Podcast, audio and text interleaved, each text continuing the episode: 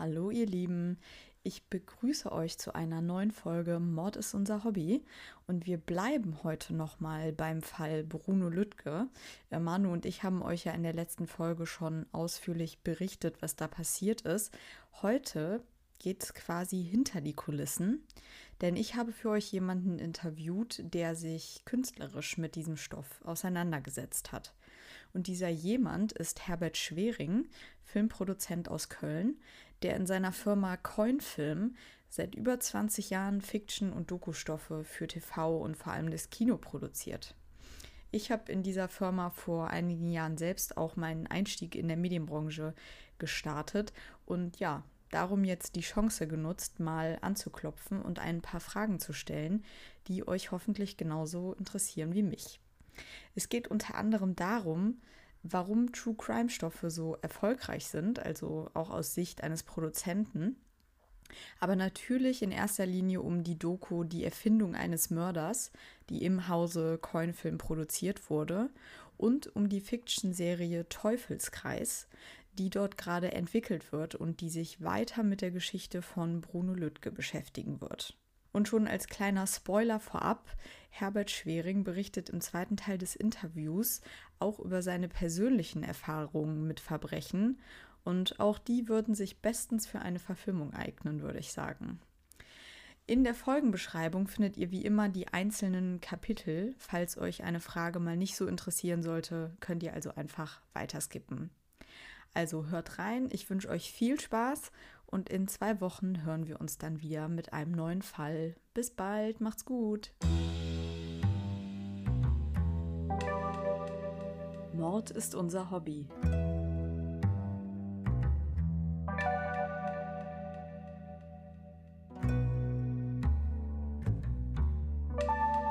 Und noch ein True Crime Podcast.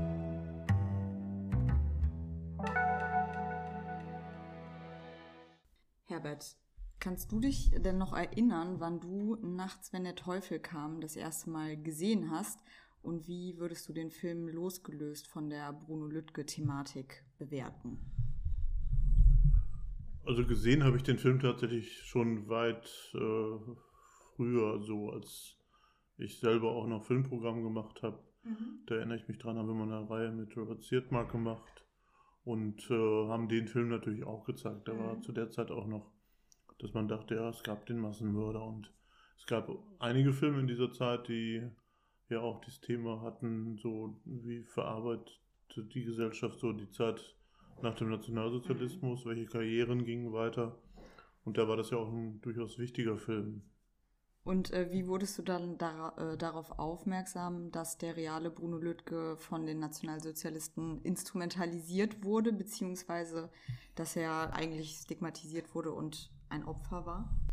Als dann Jahre später irgendwie der Kontakt zu Mario Adolf entstand und wir äh, auch mit Mario ja zwei Spielfilme gedreht haben und einer ja auch unter sehr komplizierten Umständen, wo man dann äh, tatsächlich sich aber durch befreundet hat, durch die, die Nähe, die dann entstand, dass es eben nicht nur so ein auf Set kommen und wieder weg war. Da erfuhr ich von Mario irgendwann die Geschichte, dass er zum einen nachts in der Teufel kam, sein Durchbruch war. Also dass es wirklich so für ihn der Film war, der ihn bekannt gemacht hat. Er hat damals auch einen, den, die Bundesfilmpreisschale in Gold oder was gewonnen und war ja erst so Mitte, Ende 20 zu dem Zeitpunkt. Mhm. Und der Film hat ihn auch international bekannt gemacht, weil, was die wenigsten wissen, Nachts wenn der Teufel kam, war nicht nur der deutsche Beitrag für den Oscar, sondern er war tatsächlich auch nominiert für den Oscar. Mhm. Was aber damals nicht so viel Wind hervorgerufen hat in der, wie heutzutage, wie heutzutage wäre es halt der Hype, wenn sowas passieren würde. Ja. Auch Adolf hat dann erzählt, er hat das erst erfahren, als die Oscarverleihung schon vorbei war. So. Krass. Es gab eine Reihe von Geschichten, die, die ganz interessant waren. Also einmal inwiefern auch das Thema der Mitschuld beim, bei den Deutschen so zum Thema Holocaust und wie gingen Deutsche mit Juden um im Film thematisiert wurde und dann aber von der Produzentin damals, Ilse Kubaschewski, zensiert wurde und ja. eine ganz wichtige Stelle wurde aus dem Film entfernt. Die äh, Szene mit dem Kartoffeln. Genau, die Szene mit dem, wo man erfuhr, aha, die wahren Nazis äh, waren eigentlich alle so, wenn man so will, und nicht nur die in der SS-Uniform trugen. Und der Film hat ihn sehr beschäftigt und als wir, glaube ich, das erste Mal kennenlernten, gab es nur ein Gespräch über den Film. Als dann irgendwann wir uns bei der zweiten Produktion nochmal darüber unterhielten, da sagte er, dass bei der Recherche äh, von zwei Wissenschaftlern, die auf ihn zugekommen sind, sich so herausstellt, dass eigentlich Bruno Lüttke gar kein Massenmörder war. Das waren die beiden, die das Buch geschrieben haben. Das waren der, der, der die Regner und der Dossmann, ja. die dieses Buch geschrieben haben, Fabrikation eines Verbrechers. Äh, das war ungefähr so sieben, acht Jahre her, glaube ich, dass das Buch verfasst wurde. Es gab dann, als das war interessant so festzustellen, ah, da entdecken zwei Leute 30 Jahre, 40 Jahre, nachdem die Archive schon geöffnet wurden, entdecken die plötzlich, da war ein Kriminalfall, der eigentlich heute ganz anders betrachtet werden müsste ja. als in den 50er Jahren. Die beiden haben aber auch das gar nicht unbedingt als Erste entdeckt, sondern es gab einen Kriminalkommissar, einen holländischen Kriminalkommissar, der Herr Blau, der, als er pensioniert war in den 90ern, sich in Potsdam ins Polizeiarchiv gesetzt hat und das mal geprüft hat. Und in seiner, er hat auch was publiziert dazu, aber nur in Holländisch halt, das ist nie in Deutsch erschienen. Mhm. Aber da ist dann doch deutlich die Erkenntnis, dass dieses Verbrechen vermutlich nicht so ein Verbrechen war, wie es im Anschluss des Krieges hieß. Mhm. Dass es gar kein Verbrechen war, also dass es im Prinzip der Bruno einfach die die seine Rübe hinhalten musste für ganz unterschiedlichste Interessen. Ja. Das ist tatsächlich ein Verdienst von Dossmann und Regener, die dann das auch sehr akribisch nachgewiesen haben in einem tollen Buch, was dann erschienen ist und was sich wirklich lohnt. Dieses Buch wiederum, da spielt auch Mario mit, weil die haben ihn auch interviewt, mhm. so zu ihm und zu seiner Rolle. Und das hat ihn dann nochmal komplett zu so einem neuen Denken über, über seine äh, Funktion äh, geführt, weil wenn man plötzlich so eine Rolle gespielt hat, und das kann ich auch ganz gut verstehen, wie es ihm dabei geht, wenn man eine Rolle gespielt hat und er hat selten auf realen Figuren hin eine, Rolle übernommen. Also dies war eine der wenigen Ausnahmen, wo er jemand spielt, der auch gelebt hat, und wenn ich dann sogar als junger Mann denke, ich habe mich akribisch vorbereitet und hat sogar den Duktus der Sprache gelernt. Ja. Es gab da, damals auch noch Tonaufzeichnungen, die er hatte. Mhm. Hat sich die Akten, hat die Sprache, den Dialekt, hat das alles ja auch sehr authentisch dann in die Rolle reintransportiert. Und dann stellt sich plötzlich am Ende einer Karriere wie beim Mario heraus, den Anfang hat er eigentlich einer Interpretation zu verdanken, die falsch war. Mhm. Also wo er simpel jemand gespielt hat, der unschuldig war. Mhm. Und nicht, dass Mario jetzt äh, dazu beiträgt, dass da irgendwie eine Schuld zugewiesen werden sollte oder mhm. so. Aber ich kann ihn gut verstehen, dass es ihn gefuchst hat. Dass er mhm. gesagt hat, Mensch, hätte ich das damals gewusst, dann wäre natürlich der Film auch ein ganz anderer. Hätte Siermark das gewusst, ja. hätte er den Film auch anders gemacht oder Frau Kubaschewski hätte ihn vielleicht auch gar nicht produziert, weil es ihr politisch nicht in den äh, Kram gepasst hätte, weiß man ja nicht in, in dieser Zeit, wo sie da stand. Ne? Ja. Adolf hat dann auf alle Fälle diesen Kontakt einmal zu den, zu den beiden Wissenschaftlern beständig gehalten. Und als wir dann anfingen mit ihm einen Film zu drehen, das war ja auch schon 2015, 2016, dass so die Idee von uns so kam, wir mussten ihn ja auch ein bisschen überzeugen davon, dass er mitmachte. Du meinst jetzt die Biografie? Die Biografie, ja, als wir dann äh, im Prinzip gesagt haben, komm, du, irgendwann bist du ja bald 90. Ist ja doch ein schöner Anlass, jetzt dich mal ein Jahr oder zwei Jahre zu, zu begleiten, zu gucken, wie du damit umgehst, mit deinem Ruhm, mit deinem Alter, mit deinem Schauspiel, mit den Wünschen, mit all dem, was du noch so auch verlangst vom Leben. Das war ja auch eine spannende Zeit, ihn da zu begleiten, begleiten zu dürfen. So durch ganz Europa letztendlich sind wir mit ihm quer gefahren und über Dreharbeiten in Marokko bei Lucano in Paris. Also es war, eine, war ein ganz tolles Projekt, auch für alle, die beteiligt waren und vor allem natürlich auch für den Regisseur, der Dominik Wessely, der sehr belesen ist, historisch interessiert ist. Da kam dann ganz schnell auch natürlich wieder dieses Thema auf mhm. und es war im in der Biografie über Mario, aber dann doch nur ein kleines Kapitel, weil die Biografie so vielfältig und vielschichtig, wir konnten jetzt nicht mehr als, ich weiß nicht, zwei Minuten mhm. dem Thema Nachts in der Teufel kam einräumen. Ja. So, damit sind wir dann ja mit dem Kinofilm über Mario auch 2019 hatte der Premiere auf der Berlinale. Und wir wurden dann in Berlin auch noch eingeladen vom damaligen Außenminister, der so einen, einen, einen kleinen Abend spendierte für, ja. für alle, die dabei waren. Ja. An dem Abend war das dann aber auch Thema, so, äh, wie, wie geht man damit um, wenn man weiß, dass eigentlich man so eine Rolle gespielt hat, die anders verdient hätte heute und braucht es nicht auch für den Bruno eine gewisse Rehabilitation, auch wenn er selber nichts mehr davon hat, aber mhm. so als Anerkennung in der Öffentlichkeit. Man muss dazu sagen, seine beiden Schwestern, die, die hatten ja so eine Wäscherei in DDR-Zeiten. Und er war ja in der, in der Anfangszeit des Nationalsozialismus, der die Wäsche so ausfuhr und ja. belieferte. Und die beiden Schwestern haben nie daran geglaubt, dass ihr Bruder Massenmörder, ein Massenmörder sein kann. Haben doch auch Klage eingereicht gegen haben den auch Film. Eine, ne? Haben auch Klage gegen den Film mhm. eingereicht. Das kam auch aus der DDR und aus dem System heraus. So, dass man im Prinzip damit eigentlich auch klar machen wollte, dass es vielleicht ehemalige Nazis gibt, die in Deutschland so als Polizisten wieder Fuß fassen. Also diese Klage hatte durchaus auch so seinen politischen Hintergrund sind damals aber gescheitert, weil, wie sich dann herausgestellt hat, auch der Richter, der darüber entschieden hat, ob dieser Film eine Unterlassung verlangt wegen Persönlichkeitsverletzung oder nicht, auch der hatte eine nationalsozialistische Vergangenheit. Mhm. Also der Filz war damals wirklich in allen, in allen Ebenen. Mhm. Und die Zeugen, die vorgeladen wurden damals in Hamburg vor Gericht, das waren ebenfalls diese Polizisten, die das ganz, diese ganze falsche Legende ja erfunden hatten und eingefädelt hatten aber dann in den 50er Jahren natürlich behaupteten, mit Nazis nichts zu tun mhm. gehabt zu haben, sondern brave Polizisten, die, denen nur an kriminalistischer Aufklärung mhm. gelegen hätte. So. Mhm. Das haben wir dann nochmal in einem, einer extra Doku aufgearbeitet für RBB und Arte, so als 45 Minuten, wo äh, es letztendlich darum ging, diesen Fall als Fall nochmal aufzurollen, zu zeigen, wer hatte denn Interesse daran, dass der Bruno diese Verbrechen angeblich begangen hat. Vorrangig war das ein kleiner Polizist, der Herr Franz, der auch im Nach der Teufel eine Rolle spielt, da ist er eher der kleine Held.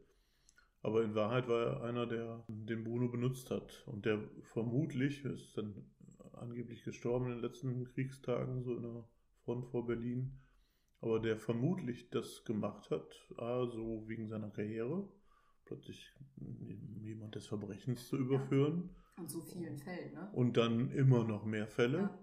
Und dass Bruno so geistig behindert war, spielte dann auch am, am Rande nur eine Rolle, aber nicht, nicht wirklich mehr. Das, was dann aber beim Herrn Franz äh, wahrscheinlich noch dazu kam, war, diese immer Entdecken neuer Fälle schützte ihn davor, dass er an die Front gehen musste. Mhm. Jetzt ist aber die Tragik dann wirklich gewesen, irgendwann hat man Bruno ja umgebracht, er ja. ist ja auch nie verurteilt worden. Ja sondern er ist in Wien quasi vermutlich mit vergifteter Munition, wie so ein Experiment. Man hat Munition vergiftet, dann hat man ihn mit einer Kugel mhm. angeschossen, aber nur. Und dann diese vergiftete Munition führte dazu, dass eine Zeit lang später sich äh, eine Lähmung und Herzstillstand einstellte. Und in den Zeiten hat man viel mit sowas experimentiert, ja. weil man dann die Hoffnung hatte, dass wenn man an der Front ist und jemand auch nur leicht verletzt ist, stirbt er trotzdem. Mhm also auch sehr perfide. Und mit ihm hat man wahrscheinlich das als Experiment gemacht und vermutlich auch sehr hochrangige Offiziere. Also man vermutet, dass auch Arthur Nebe dabei ja. war und jemand, der Miterfinder dieses, dieser ersten Gaswagen war, den man die Juden vernichtet hat auch. Also alles so im Kleinen trifft sich das Große. Ne? Das fanden wir auch bei dem Dokumentarfilm, also bei der Dokumentation dann interessant, als wir sie gemacht haben. Die Erfindung eines Mörders. Die Erfindung eines Mörders. Und ja. der lief mittlerweile auch auf Arte und auch in so einem Alpha-Kanal und auf RBB wartet er immer noch auf seine Ausstrahlung, mhm. warum auch immer. Wir haben ihn aber auch gezeigt in Berlin, gab es so, und das war durchaus mit ein Teil von der Präsenz auf der Berlinale, dass Adolf damals die Idee hatte, man müsste doch irgendwie eine Plakette anbringen an dem Haus in Köpenick oder so. Und dann ist aus der Plakette tatsächlich ein, also er hat den Steinmeier geschrieben und Steinmeier hat ein bisschen gebraucht, bis er geantwortet hat. Insofern kann, konnte das in unserer Dokumentation jetzt leider keinen Platz ja. mehr finden, weil es zu spät war. Aber Steinmeier hat dann mit einer Initiative die, diesen, diese Stolpersteine betreut Aber du meinst äh, Frank-Walter Steinmeier, ne? den Bundespräsidenten? Den Bundespräsidenten, ja. genau. Den hat er dann angeschrieben und der mhm. Steinmeier hat diese Initiative angeschrieben. Mhm. Und daraus wurde dann die Verlegung eines Stolpersteins im Oktober diesen Jahres. Da mhm. waren wir auch mit mhm. Kind und Kegel und mhm. auch mit Dominik und Adolf war da und ja. Steinmeier kam. Und an einer einsamen Straße in Köpenick standen wir dann alle mit, was weiß ich, 100 weiteren Gästen und irgendwelchen Zaungästen von gegenüber, die runterschrien, korrupter Staat. also irgendwelche AfD-Anhänger, mhm. die das alles ein bisschen übertrieben fanden. Mhm. In, in der Grünen Trift in Köpenick ist jetzt so ein Stolperstein ja. angebracht, wo Bruno früher gearbeitet hat, in dieser Wäscherei. Und mit ähm, die Erfindung eines Mörders seid ihr jetzt ja aber auch noch gar nicht am Ende. Ne? Also ihr habt aktuell eine Fiction-Serie zu Bruno Lüttke in der Entwicklung. Mhm. Kannst du uns darüber schon was erzählen oder ist das alles noch total geheim? Noch total geheim, nein. Bei der Dokumentation war ganz schnell auch im Vordergrund, dass wir doch wichtige Themen behandeln, die auch heute eine Wichtigkeit haben. Also ganz vorne so Fake News. Ne? Mhm. Also wie weit sind Fake News heute doch verantwortlich für das, was sich in der Öffentlichkeit kommuniziert? Welches Bild haben manche Leute von anderen Menschen, was auch Hass im Netz heute ist, wo man erkennt, das hat es früher auch gegeben. Also auch früher war es wichtig, Sündenböcke zu haben. Ne? Und Bruno ist jetzt hier so ein Fall von Sündenbock und diese ganze Konstruktion, die um ihn herum stattfand als Massenmörder, sowohl in der Nazizeit muss es Gründe gegeben haben, Sei es, dass die, diese Morde dann endlich weg vom Tisch waren, sei es, dass eine Karriere befördert wurde, mhm. sei es aber auch, dass vielleicht der eine oder andere Nazi selber einen dieser Morde begangen hatte und damit einen Schuldigen zuweisen konnte. Das ist ja eine interessante Theorie, ja. weil die meisten, ich glaube, bis auf einen Mord wurden die anderen ja tatsächlich dann auch nie aufgeklärt im Nachhinein. Nee, man hat eben, man hat interessanterweise diese Morde nie aufklären können, auch jetzt im Nachhinein nicht. ja sowohl der, der holländische Kriminalkommissar versucht es, als auch die beiden Wissenschaftler haben da versucht, mehr herauszufinden. Mhm. Man hat allerdings herausgefunden, dass so ein Bruno so geistig gar nicht in der Lage gewesen wäre, durch ganz Deutschland zu reisen. Schon simpel hätte er sich nicht ein Bahnticket alleine ja. kaufen können. Ja. Ne? Und auch die beiden Schwestern, die das immer als Zeugen versucht haben anzubringen, sowohl in der Zeit der Nazizeit, aber auch später, um ihn zu rehabilitieren, wurden da nie gehört. Also es war an der Stelle nie eine Haltung, Bruno irgendwo zu rehabilitieren. Das ist tatsächlich jetzt erst die letzten Jahre entstanden. Wir haben dann diese Dokumentation gemacht. Mhm.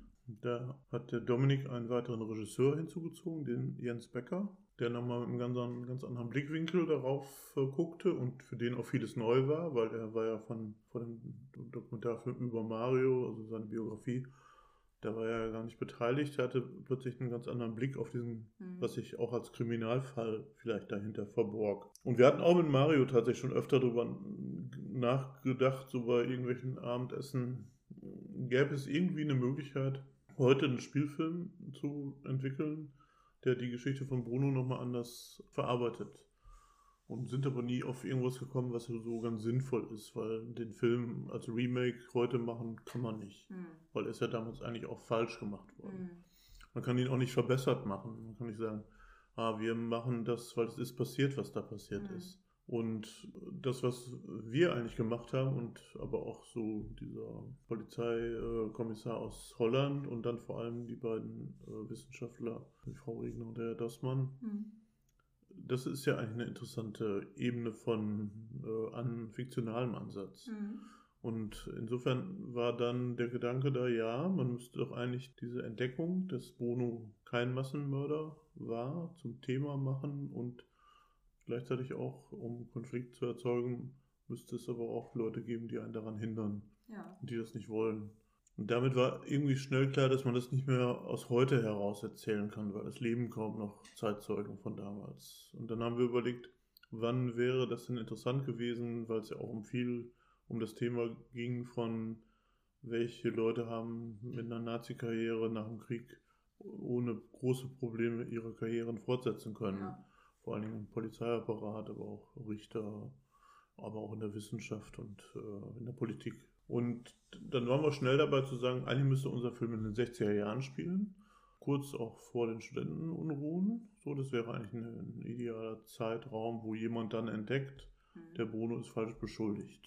Der Jens fuhr dann nach Hause, der wohnte damals noch hier im Taunus, nach so einer Schnittsession von diesem Doku. Mhm. Und als er zu Hause war, rief er ganz aufgeregt an und sagte, ich habe eine ganz tolle Idee. Also, da ist eine junge Frau in den 60ern, Angelika, die arbeitet so als Volontärin für den Spiegel, ist so Anfang 20. Und eigentlich fährt sie nach Düsseldorf, um die Verleihung einer Medaille an einen Polizeipräsidenten zu filmen. Mhm. Und auf dieser Veranstaltung wird dieser Polizeipräsident von einer unbekannten Frau mit Blut überschüttet. Mhm. Und es stellt sich dann heraus, dass die Frau, die das macht, ist die Schwester von Bruno und hat immer noch als Ziel zu sagen, ich muss meinen Bruder rehabilitieren und ich muss auch öffentlich machen, dass die Nazis von damals auch noch heute noch Nazis Mhm. sind. Und diesen äh, Polizeipräsidenten in Düsseldorf, den hat es wirklich gegeben. Also Mhm. das war einer der Beteiligten aus diesem Umfeld, Mhm. der Vorgesetzte von dem Hauptmann Franz, der dann Bruno eigentlich die ganze Zeit da betreut hat. Damit hatten wir einen interessanten Gegenspieler. Und die junge Frau gerät auch noch so in die ersten Studentenunruhen in Düsseldorf, so unter den Talaren der Mo von tausend Mhm. Jahren und so. Und die junge Frau fährt ganz aufgeregt zurück, ist mit ihrem Freund unterwegs, der ist zehn Jahre älter, der arbeitet bei der Bravo Mhm. und begleitet eigentlich äh, wenige Tage später die Beatles bei ihrer Deutschland-Blitztournee, Bravo Blitztournee, die es Mhm. tatsächlich auch gab. Und er ist halb Engländer, später stellt sich aber heraus, dass er eigentlich als Kind 38 von Deutschland nach England gebracht wurde. Äh, Und so, es gab so eine Rettungsaktion für jüdische Kinder. Mhm. Und da war er drei Jahre und er ist als Erwachsener erst wieder zurück. Und er ist jetzt der Freund von der Angelika. Mhm. Und aus diesen beiden Plots heraus, also da die junge Angelika mit ihrem Freund und auf der anderen Seite so der Polizeipräsident mit seinem Apparat dahinter, der sich bedroht fühlt, den Augstein dann auch kennt, wie wir erfahren, Mhm. was real auch der Fall war. Also dieser Polizeipräsident von Düsseldorf. Wiener hieß der in, in Wirklichkeit, also bei uns ist er auch fiktionalisiert, Mhm. weil er am Ende ein, ein anderes Ende nimmt als die reale Person, haben wir Mhm. daraus eine fiktionale Figur gemacht. Okay. Und dieser Wehner hat tatsächlich Anfang der 50er, da war er noch nicht entnazifiziert, für den Spiegel gearbeitet und die reißerischen Kriminalgeschichten geschrieben über die größten Kriminalfälle der Nazizeit. Mhm. Und der Bruno Lüttke-Fall war einer dieser Fälle. Das war nicht so toll geschrieben von diesem Ex-Nazi-Polizisten, der Mhm. noch nicht in die, in die neue Karriere übergeleitet hatte, sondern dachte, er wird jetzt Journalist. Und das hat dazu geführt, dass Augstein alle Texte überarbeitet hat und die auch unter seinem Namen veröffentlicht wurden. Das ist auch später bekannt. Also auch nichts ist, was wir aufdecken, Mhm. sondern es hat äh, t- tatsächlich stattgefunden. Also das heißt auch dieser, dieser Spiegelartikel von Augstein, der wurde ursprünglich von Wiener geschrieben? Ja, der wurde von Wehner geschrieben Ah. und von Augstein überarbeitet. Ah, okay. so. Und die Materialien, die hatte der Wehner alle. Er hatte die ganzen Akten äh, sich zur Seite geschafft Mhm. und konnte daraus natürlich toll recherchieren. Mhm. Und 55 ist er dann tatsächlich entnazifiziert worden und war dann auch ganz schnell wieder im Polizeiapparat und ein paar Jahre später dann eben schon Polizeipräsident in Düsseldorf. Mhm. Ne? Und ist erst in den 90ern gestorben. Mhm. Ich glaube, es, äh, er galt dann auch ein bisschen als Musterknabe, weil er gerade seine historische Aufarbeitung, die ja in hohem Maße eben auch falsch ist, wie der Bruno-Fall schon belegt, so kann man sich ja auch vorstellen, dass die anderen Geschichten, die er da geschrieben haben, Mhm. nicht alle auf Realität fußen. Manche vielleicht schon, aber irgendwie hatte er doch scheinbar auch eine sehr blühende Fantasie, Mhm. weil was auch klar wurde, die Polizisten in der Nazizeit müssen gewusst haben, dass sie da falsch liegen. Also es war nicht jetzt irgendwie, So. dass sie da auf dem falschen Weg waren, sondern Mhm. nee, sie müssen ganz genau gewusst haben, was sie da tun. Und sie haben es auch getan, um dem Staatsapparat zu gefallen, um intern Karriere zu machen, um Ja. keinen Druck zu haben oder eben auch nicht zur Front zu müssen. Ne? Ja. Gab es ganz unterschiedliche Motive. In diesem Umfeld von da die Angelika, da der Funke heißt er jetzt bei uns, Mhm. ähm, da spielt dann unser Film und erzählt wird von Episode zu Episode rückwärts erzählt. Und das war, was der Jens mir dann am Telefon irgendwann ganz aufgeregt sagte, Mhm. das kenne ich noch nicht, das macht noch keiner so. Mhm. Und wir erzählen also rückwärts von Folge 1 bis Folge 6 Mhm. die Jahre 60 und dann jede Episode geht ungefähr 5 bis 10 Jahre zurück und landen dann am Ende in der Nazi-Zeit beim Bruno. Wir haben aber den Bruno auch die ganze Zeit bei uns, weil wir haben überlegt, es geht uns ja auch um Bruno. Ja. Wie werden wir dem gerecht? Und der Bruno spielt als Geist. Und Ah. er taucht auch in jeder Episode auf. Er ist aber nur sichtbar für Leute, die ihm mal was Böses getan haben. Er ist dann sichtbar für natürlich für den Funke, also den Mhm. Wener und auch für einige andere, die aufgesucht werden in der, in der Zeit, wo die Angelika hinfährt. Interessanterweise aber auch für die Margarete, die seine Schwester. Mhm. Und man fragt sich, warum sieht die das denn? Warum hat die denn so ein Schuldgefühl? Und irgendwann kriegt man dann mit einer Rückblende mit, sie hat ihn mal, als er noch ein Baby war, von der, vom Tisch fallen lassen. Oh. Und das kann gut sein, dass seine Schwachsinnigkeit Ja. daherkommt. Und dieses Schuldgefühl hatte sie immer. Und deswegen hat sie auch dieses besondere Verantwortungsgefühl Mhm. für ihn. Mhm. Und sieht ihn auch, während ihre Schwester sieht Bruno nicht. Hält auch die, die Hertha sieht ihn nicht und findet die Margarete auch immer ein bisschen schräg, dass die Mhm. plötzlich anfängt mit Bruno zu reden. Aber ist das eine echte Geschichte? Nee, das ist erfunden. Das ist erfunden. Ja. Okay.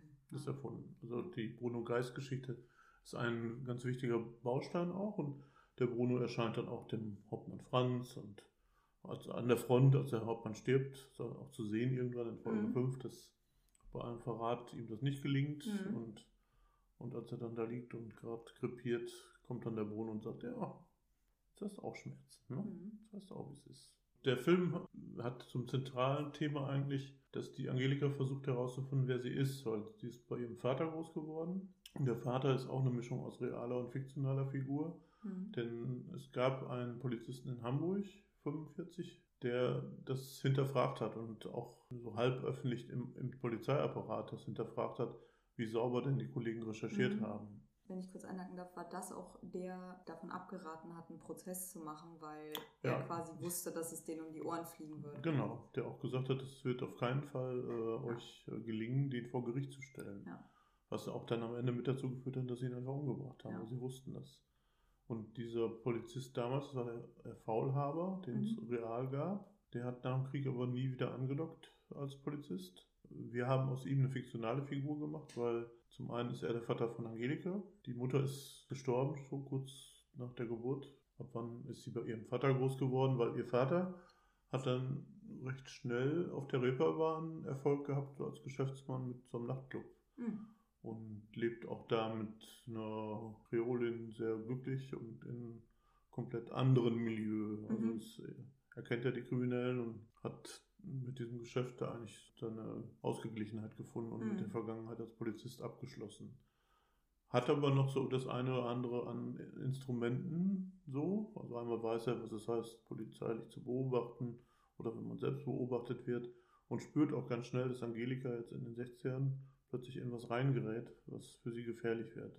Mhm. Weil sie hat ein Geheimnis, was sie selber nicht weiß, was nur der Vater von ihr, er ist nicht der leibliche Vater. Mhm. Der leibliche Vater war eigentlich auch ein Nazi, ein großer Nazi sogar. Mhm. Und das ist so dann die Überraschung, mit der wir in Folge 6 auch enden. Spoiler.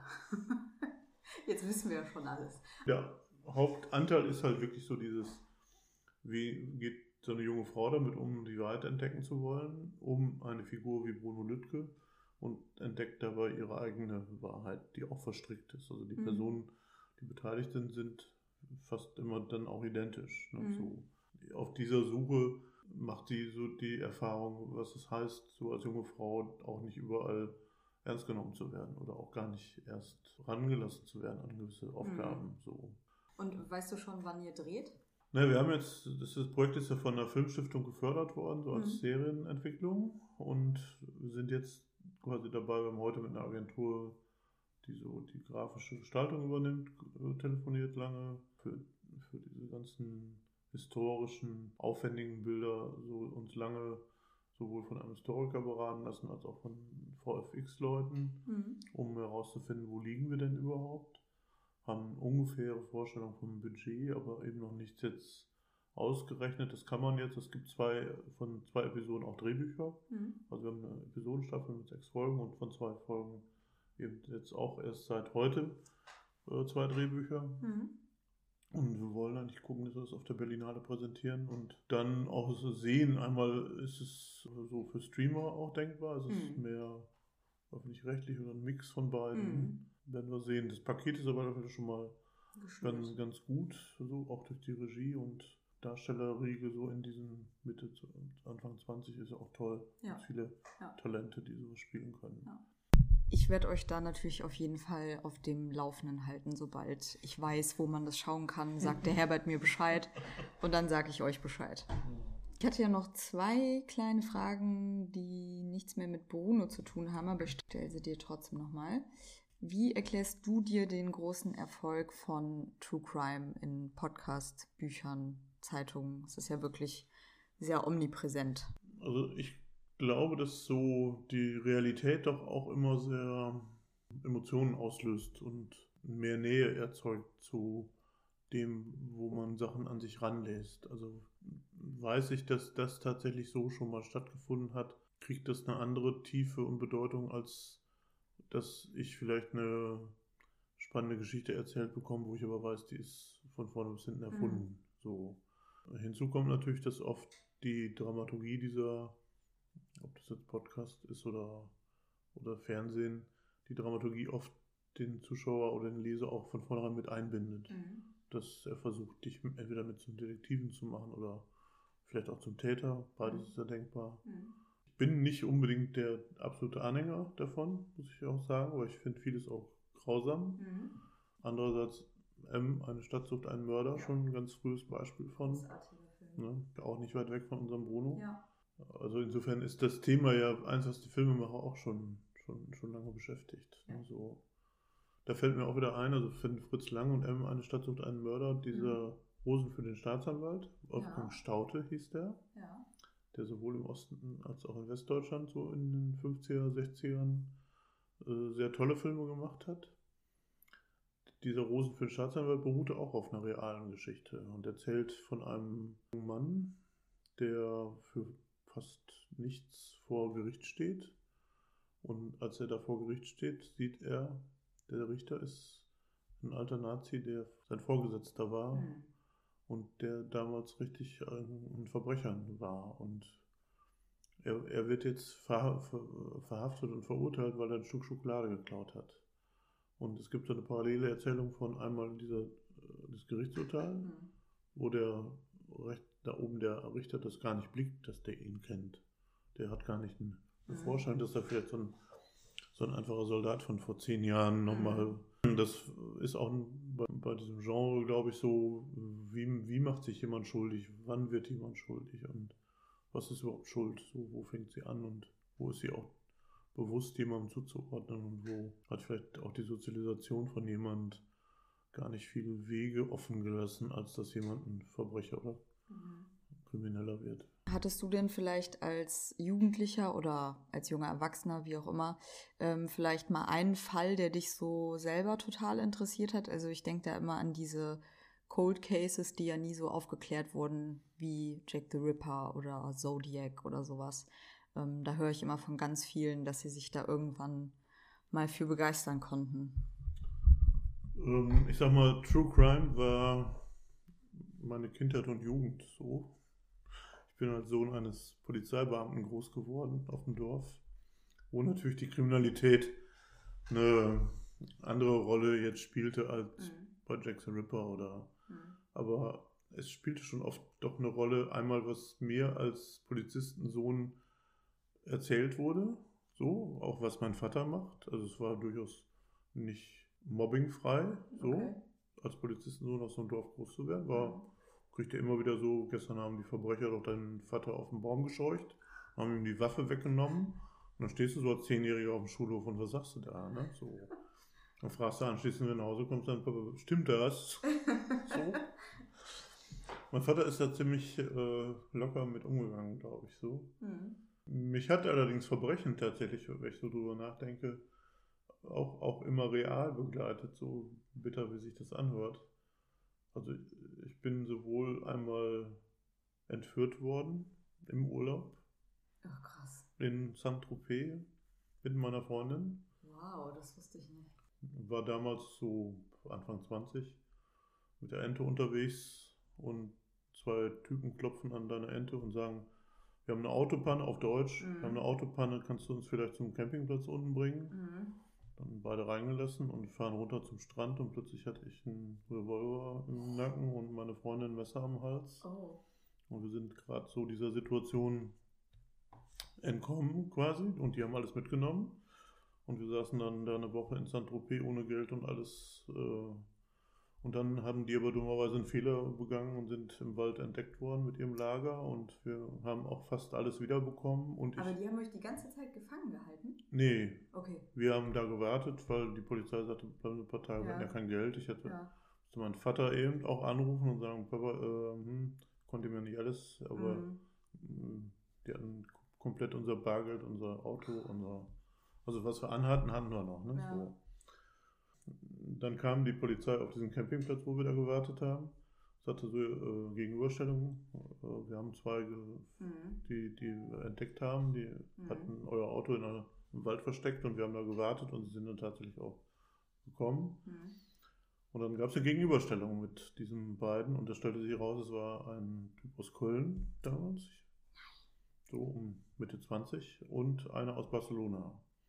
Und der Typ aus Köln der sagte, ich bin Sinti und ich hasse die Deutschen. Und es war eine Rache. Ob das je gestimmt, ich kann es nicht sagen, ob das gestimmt hat. So. Und der aus Barcelona, bei dem lebten die eigentlich und die fuhren dann immer so an die Côte d'Azur mhm. und brachen dann in Apartments ein oder kidnappten auch so Touristenpärchen und hatten auch schon auf offener Straße richtig mit einem langen Gewehr Autos zum Stehen gebracht. Das war in diesem Sommer, waren die richtig Thema. Und die Hehlerware, die die gefunden haben, da war das ganze Kommissariat lag voll. Mhm. Und ich konnte da durchgehen und meine Sachen holen. So, da eine Jeansjacke, da der Fotoapparat, mhm. habe auch das meiste tatsächlich wiedergefunden. Und vielleicht so als Anekdote, es fehlte dann aber ein Werkzeugkasten. Und dann sah ich den Werkzeugkasten auf so einem Tisch. Mhm. Und dann sagte der französische äh, Polizist, nee, das, das, sind Sachen, da haben die gesagt, die gehören denen. Und dann habe ich beschrieben, nee, äh, in, das in den Knarrenkasten Dings und es gehört zur Ente und so. Und dann ja. macht er das auch und sieht das. Ja. Und dann fegte der Polizist das irgendwo alles vom Tisch und ging zu den beiden Jungs, die an der Heizung angekettet waren und schlug die einmal richtig mit der flachen Hand. War, wann war das? 82, 83. So, also es war schon eine sehr Louis Define, das gleiche Kommissariat. Habe ich mal ganz anders kennengelernt, also True Crime. Dann sind die ein halbes Jahr später verurteilt worden in Draguignan, also das Gericht. Da bin ich auch eingeladen worden als Zeuge, hätte aber alles selber bezahlen müssen und fühlte mich nicht so. Ja. Und dann habe ich Jahre später, aber tatsächlich, als ich so anfing mit Filme machen und auch noch selber Filme machen, habe ich so immer überlegt, will ich den mal kennenlernen? Mhm. Also so, keine Ahnung, wo der heute ist, mhm. wäre auch interessant, so, mhm. was aus dem wohl geworden ist. Ne? Der, und äh, als ich dann im, vor drei, vier Jahren mal Mario Adolf besuchte, der da wohnt, direkt am mhm. Strand, mhm bin ich extra nochmal an diese, habe diese Stelle auch fast wieder gefunden, Echt? wo die uns rausgelassen haben, ja. Und äh, insofern war das so eine Bedrohung, die man nicht unbedingt braucht. Ähm, mhm. Ich habe auch lange gebraucht, bis ich fremde Leute wieder mitnehmen konnte im Auto. Mhm. Und dann gab es eine zweite Geschichte, so, die. Oh ja, ich glaube, ich muss nochmal wiederkommen, wenn wir hier so viele gute True Crime-Fälle. Nein, es gibt eine zweite Geschichte, dass ich einmal hm, ausgebrannt bin. Also ich habe in Münster gewohnt, in so einem alten Kanalwärterhaus. Ja. Und in diesem Kanalwärterhaus war, ich war in, im Urlaub und mein Freund, mit dem ich da gewohnt habe, der war abends auf eine Hochzeit eingeladen. Mhm.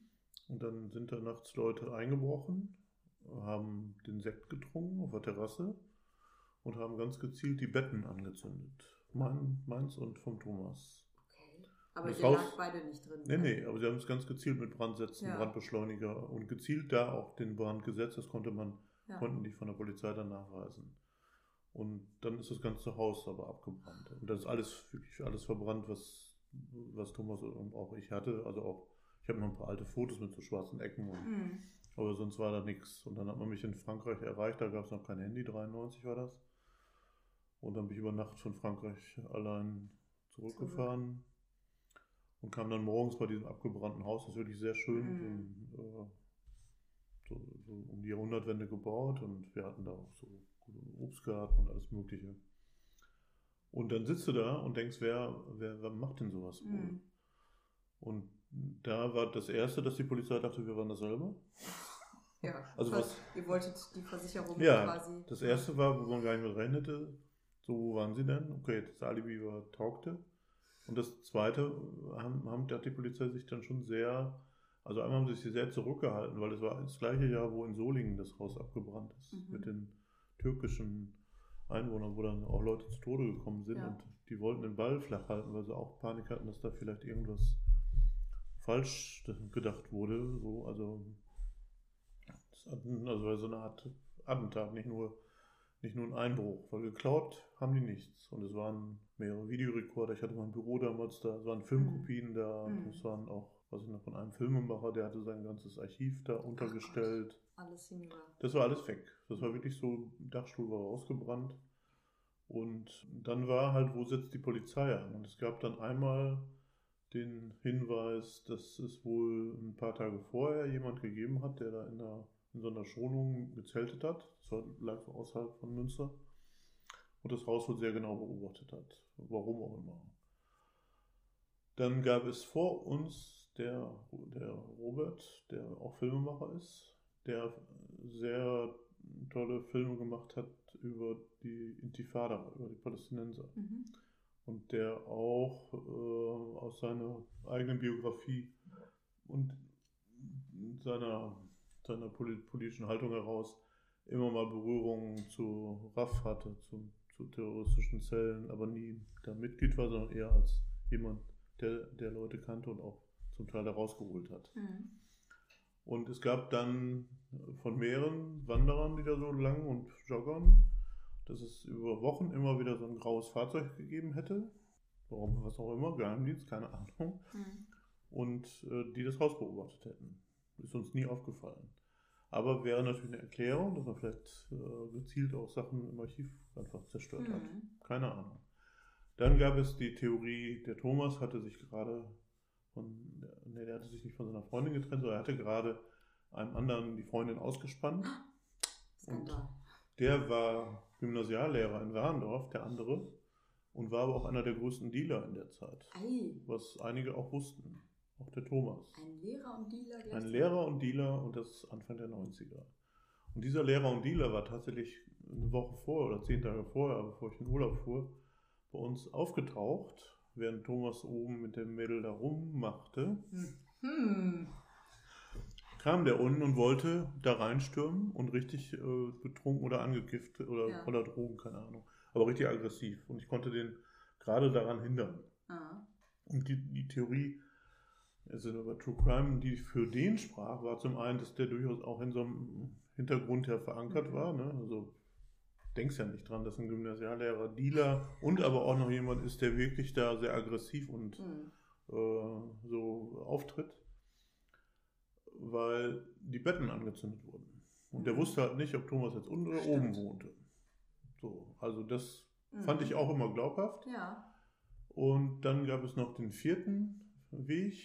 Wir hatten da so zwei, drei Anglern oder so Arbeitslosen, die da geangelt haben im Kanal. Das war direkt am Kanal. Mhm. Denen hatten wir erlaubt, dass sie auf unserer Schafswiese ihr Zelt aufschlugen. Mhm. Und die waren ein bisschen schräg, und sie waren vor allen Dingen unglaublich hilfsbereit, als das dann passiert ist. Noch mhm. Tage danach, die haben mitgeholfen, Planer rüberziehen. Und als wir das dann irgendwann mal erzählten, haben die tatsächlich einen Turnschuh gefunden, der zu einem Abdruck passte vor dem Fenster, wo der Einbrecher mhm. reingegangen war. Mhm. Da also der eine von den, einer von den Anglern. Von den Anglern. Also auch das wäre denkbar. Man konnte es ihnen dann trotzdem nicht nachweisen, weil der hat dann gesagt, ja, ich habe da mal reingeguckt wir haben da fast gewohnt und so. Und es ist so im Halbdunkel, so im Sommer halbdunkel. Es war ein Jogger ist vorbei, der hat gehört, wie die Fensterscheibe eingeworfen wurde, mhm. hat sich aber nichts dabei gedacht. Mhm. Und um 9 Uhr was ist da jemand eingebrochen, hat dann in Seelenruhe aber auch eine ganze Flasche Shampoos draußen auf der Terrasse geleert oder zwei. Gegen 11 Uhr erst das Feuer, also nach zwei ja. Stunden wurde erst das Feuer gelegt und erst eine Stunde später wurde es entdeckt. Aber das klingt doch eigentlich fast wieder ein bisschen danach, dass jemand sich so Zeit gelassen hat, vielleicht in der Erwartung, dass doch noch das jemand nach Hause kommt und es eine Konfrontation gibt. Haben wir auch das gedacht. spricht doch eher wieder für den Lehrer. Das spricht eher wieder für den Lehrer. Und als Thomas dann tatsächlich um halb drei kam, war dann auch noch, dass die Feuerwehr, weil das so ein schmaler Weg war, wie man da hin, die Feuerwehr hatte sich dann auch noch festgefahren, sodass nur ein Löschfahrzeug bis ins Haus gekommen war. Mhm. Und der Rest brannte dann. Ja, Mensch. Traumata. Jetzt kenne ich dich so viele Jahre und erfahre das jetzt erst. Genau, tatsächlich glaube ich diese Angler-Geschichte am meisten. Okay. So, weil die hätten ja auch dann, wenn jemand gekommen wäre, die schnell abhauen können. Vielleicht hatten sie auch gar nicht vor zu verbrennen, aber Der Lehrer ist auch immer noch ein. Ich wollte also mein Bauchgefühl ja, sagt mir der weil es um die Liebe geht. nee, ich glaube auch einfach, weil ich diese Kombination äh, Gymnasiallehrer und Drogendealer so. Äh, Finde ich auch immer noch großartig, weil Also, ich da denke, das war vor Breaking. Bad. Ne? Ja. Ich würde sagen, dann kommen wir so langsam mal zum Ende. Äh, vielen Dank, Herbert, dass du uns, äh, dass du uns hier so äh, nicht nur so viel über Bruno Lüttke, sondern auch noch über deine Crime-Vergangenheit erzählt Ja. hast.